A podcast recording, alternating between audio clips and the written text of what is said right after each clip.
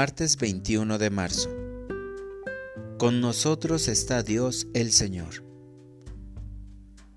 Lectura del Santo Evangelio según San Juan. Era un día de fiesta para los judíos, cuando Jesús subió a Jerusalén.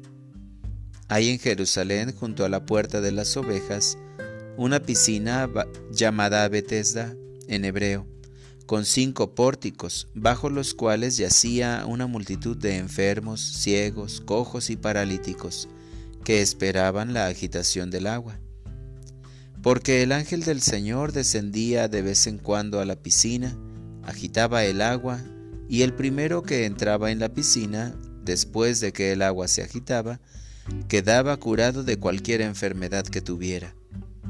Entre ellos estaba un hombre que llevaba 38 años enfermo. Al verlo ahí tendido y sabiendo que ya estaba mucho tiempo en tal estado, Jesús le dijo, ¿Quieres curarte?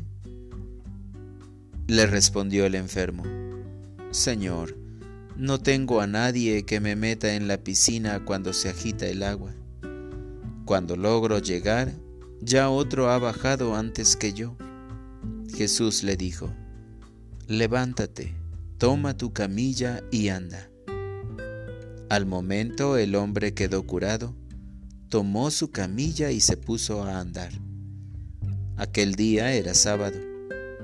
Por eso los judíos le dijeron al que había sido curado, no te es lícito cargar tu camilla. Pero él contestó, el que me curó me dijo, toma tu camilla y anda. Ellos le preguntaron, ¿quién es el que te dijo, toma tu camilla y anda? Pero el que había sido curado no lo sabía, porque Jesús había desaparecido entre la muchedumbre. Más tarde lo encontró Jesús en el templo y le dijo, Mira, ya quedaste sano, no peques más, no sea que te vaya a suceder algo peor. Aquel hombre fue y les contó a los judíos que el que lo había curado era Jesús. Por eso los judíos perseguían a Jesús, porque hacía estas cosas en sábado. Palabra del Señor. Oración de la mañana. Por mis hermanos en necesidad. Gracias Señor por tu amor que salva, que sana, que libera, que da confianza y me hace testigo de tu amor. Gracias por permitirme despertar cada mañana con tu gracia, Señor. Tu amor no tiene límites y estoy eternamente agradecido por eso. Hubo un tiempo en el que no te conocía, Jesús, ni sabía de la libertad ni de la vida verdadera. Muchas veces anduve a oscuras valorando poco mi vida, falto de amor, sin poder caminar. El día menos pensado sucedió mi encuentro contigo, Señor, y mi vida cambió para siempre, y así comencé a dar mis primeros pasos. Y me arrojé a tus pies diciendo que tú eres el Salvador de mi vida. Quiero seguir tu ejemplo de misericordia Jesús.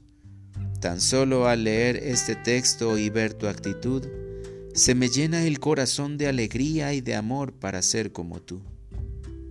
Cuando estuve enfermo, viví la misericordia y ahora quiero compartirla con todos mis hermanos en Cristo. Para orientar mi vida. Señor, hoy te pido que me ayudes a aceptar tu voluntad aunque a veces no sea lo que yo quiera. No quiero perder tu amor por mi corazón terco. Gracias Señor por aliviarme en mis momentos de soledad y tristeza, por curarme con tu bondad y amor, principalmente cuando me llega el pánico de la desesperación. Amén.